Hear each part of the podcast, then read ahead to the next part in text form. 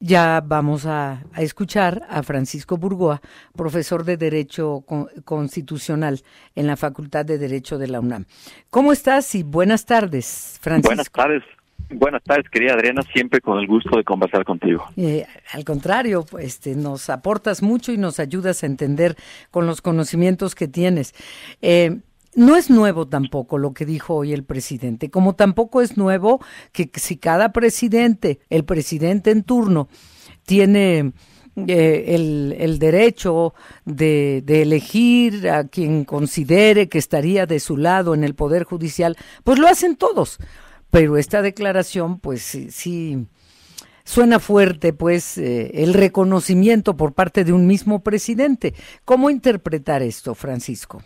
Bueno, suena fuerte, pero sobre todo es preocupante y gravísimo que el presidente de la República abiertamente manifieste que intervino con el entonces ministro presidente Arturo Saldívar para que los asuntos que tenía a su cargo el Poder Judicial de la Federación a través de jueces federales o de magistrados pudiera incidir en la forma en cómo se debiesen de resolver los asuntos, eso con independencia de que las investigaciones a cargo de la Fiscalía General de la República estuvieran mal hechas. O sea, es verdaderamente gravísimo.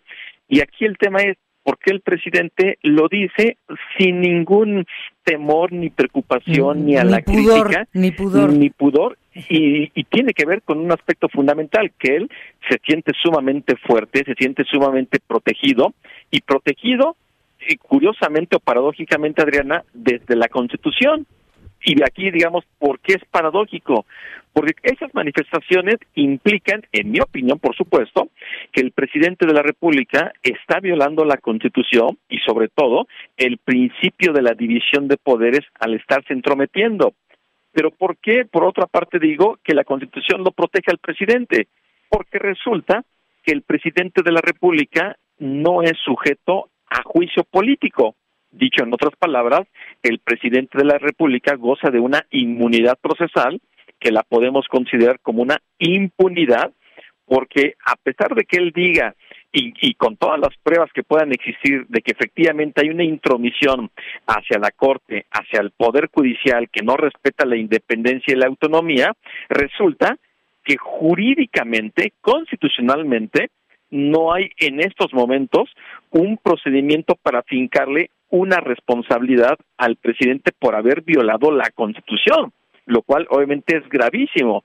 Y si lo vemos desde el punto de vista de la responsabilidad penal, tendríamos que identificar cuál podría ser un delito cometido por un alto servidor público como es el presidente de la República, quizá un tráfico de influencias, por ejemplo. Pero en ese supuesto, ¿Cuál, ¿Cuál tendrá que ser el procedimiento? La Cámara de Diputados es la que tiene que convertirse en un órgano de acusación ante el Senado. y en el momento que la Cámara de Diputados exactamente va a intervenir, en esos momentos lo olvidamos totalmente. Tendríamos que esperarnos a que el presidente deje de ser presidente, es decir, a partir del primero de octubre, para que entonces ahí sí pueda ser enjuiciado penalmente por la probable comisión de algún delito, precisamente en estas manifestaciones que está haciendo. Obviamente, ahorita solamente hablo en lo que le toca al presidente de la República. Ahora, entre las eh, propuestas, Francisco Burgoa, que, envió eh, al legislativo el presidente López Obrador, entre esas 20 propuestas, habla de quitar el fuero al presidente de la República. ¿Sabe que todo eso que envió eh, es 99.99 imposible? No, no, es un discurso político y es parte de la campaña que le está haciendo a Claudia Sheinbaum. Pero pero habla también él de quitar el fuero a un presidente. Hay países en los que así es, inclusive en Latinoamérica. En México no, pero eso pudiera ser posible, si no ahora, eh, no sé, pronto, porque, porque este tipo de cosas y de abusos de poder están ocurriendo a menudo, sobre todo en lo que va de esta administración, Francisco. Bueno, este, de hecho, Adriana, en 2021, es decir, hace ya tres años, el presidente de la República, ahí a través de Morena, inclusive también la oposición votó a favor de una reforma constitucional en donde el presidente de la República y el mismo Morena han dicho una y otra vez que el presidente ya no goza de fuero, lo cual es totalmente falso, porque el presidente de la República hoy claro que goza de un fuero, pero inclusive no un fuero, digámoslo así, normal. Fuero debe de entenderse como una inmunidad procesal, es decir, una dificultad eh, jurídica para poder iniciar un procedimiento eh, penal en contra de un alto servidor público. El presidente ha manifestado una y otra vez que ya no cosa de ningún foro, pero insisto, es falso. Lo que ocurrió hace tres años con la reforma es que antes el presidente, al presidente de la República solamente se le podía estar enjuiciando por del cometer delitos graves del orden en común y por traición a la patria lo que ocurrió con esta reforma de hace tres años es que al presidente ya se le puede enjuiciar por cometer cualquier delito. Pero, y aquí volvemos al mismo punto, en el caso de que el presidente cometa cualquier delito, quien debe de conocer en un primer momento es la Cámara de Diputados, quien por una mayoría absoluta, 50% más uno, tiene que convertirse en órgano de acusación para aprobar esa acusación ante el Senado. Es decir, es un procedimiento que realmente protege al presidente de la República y por lo cual es falso que él no goce de fuero. Cierto. Ahora, mencionas traición a la patria. ¿Qué dice la Constitución? Tú como profesor de Derecho Constitucional en la Facultad de Derecho de la UNAM, ¿qué dice sobre traición a la patria? Bueno, en el caso de... ¿Qué artículo es, perdón? El, artículo es 108 de la, de la Constitución. Es el que refiere que el presidente de la República se le puede estar enjuiciando por traición a la patria. Pero para eso tenemos que irnos a, es lo único que hace referencia a traición a la patria así en abstracto, en donde se encuentra regulado lo que debe de entenderse por traición a la patria, tenemos que irnos al Código Penal Federal y ahí se hace una relación de distintos eh, actos que pueda cometer una persona en general, no solamente el presidente, y tiene que ver con actos que en su caso vayan en contra de la independencia, la soberanía o integridad de la nación y sobre todo que se someter, someter los intereses de México hacia una persona, grupo o gobierno extranjero o que una persona tome parte de actos este, de hostilidad en contra de México, por ejemplo, de que se vaya a formar parte del ejército de un país en contra de México o que forme parte de grupos armados igual que sean asesorados o dirigidos por desde el extranjero en contra de México. Son varios los supuestos, pero van relacionados con ese tipo de conductas, lo cual hace realmente que pensar, eh, nos hace imaginar que es muy difícil que se le pueda fincar al presidente de la República un el delito de traición a la patria, porque eso, insisto, lo dice el propio Código Penal Federal en su artículo 123. Ya. Pues mira, eh, retomando el tema eh, principal por el que te hemos buscado, doctor Francisco Burgoa, eh, ya hay reacciones en, en la oposición sobre lo declarado en este sentido de, de la ayuda, de la colaboración que hubo entre el presidente y Arturo Saldívar cuando fue ministro de la Suprema Corte. Le piden que aclare y que dé a conocer en qué asuntos influyó él eh, ante la Suprema Corte, por supuesto, pero pues también sabemos que no lo va a hacer, pero la oposición no se puede ni se debe quedar cruzada de brazos. Ojalá que también el partido al que pertenece y fundó el presidente hiciera lo propio, pero también ya sabemos que no. Pero bueno, esto sí que está dando de qué hablar, querido Francisco, y te agradecemos como siempre tu tiempo para enfoque. No, con mucho gusto, querida Adriana, y obviamente nada más este, dejar este, la idea en, en el tintero. Eh, en el sentido de que el presidente de la República tiene su responsabilidad, pero también el ministro, exministro Arturo Saldívar, y él también tiene que aclarar, a él sí se le podría iniciar un juicio político. Cierto. Ah, mira, no, espérate, no te vayas. No me voy. lo que nos lo que nos sorprendió fue que lo dijera el presidente, pero es cierto, porque él ya no es presidente, pero eh, no es presidente de la Suprema Corte, pero es ministro en retiro. ¿Él no tiene fuero ya? Él no tiene fuero ya y por eso comentaba, o sea, número uno, la ley orgánica del Poder Judicial de la Federación refiere las faltas administrativas que pueden cometer sus servidores públicos. Pero en el caso de las y los ministros de la Corte, realmente solamente se establece que pueden ser responsables por cuestiones relacionadas con el dictado de sus resoluciones, por interpretaciones o resoluciones, cuando se esté comprobando cohecho o mala fe. Entonces, supongamos que ahí el, el ministro, ex ministro Arturo Saldívar no puede, no se le puede acreditar eso, pero bueno, para eso la propia Constitución establece el juicio político, que también tiene su regulación en la Ley Federal de Responsabilidades de los Servidores Públicos, y ahí se establecen, ahí sí, varios supuestos en donde se refiere, por ejemplo, a infracciones a la propia Constitución, a las leyes federales, ataques a las instituciones democráticas, ataque a la forma de gobierno republicano representativo federal, violaciones a los derechos humanos. Es decir, y hay algunos supuestos en donde se puede interpretar que el ministro Arturo Saldívar sí pudiera ser sujeto a juicio político. ¿Y cuál sería el procedimiento? Aquí volvemos al mismo punto, Adriana.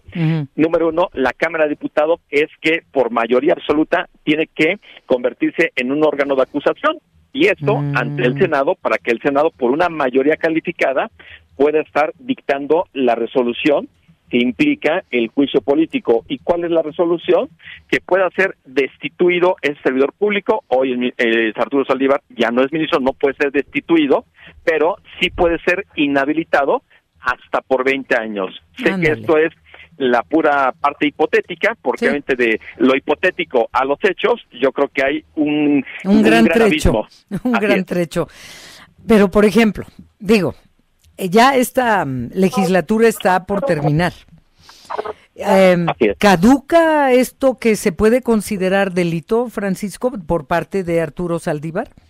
Bueno, en el caso del juicio político, a él se le puede iniciar hasta un año después de que él Mm. concluyó sus funciones, de que él ya eh, se fue aceptada su renuncia, un año después.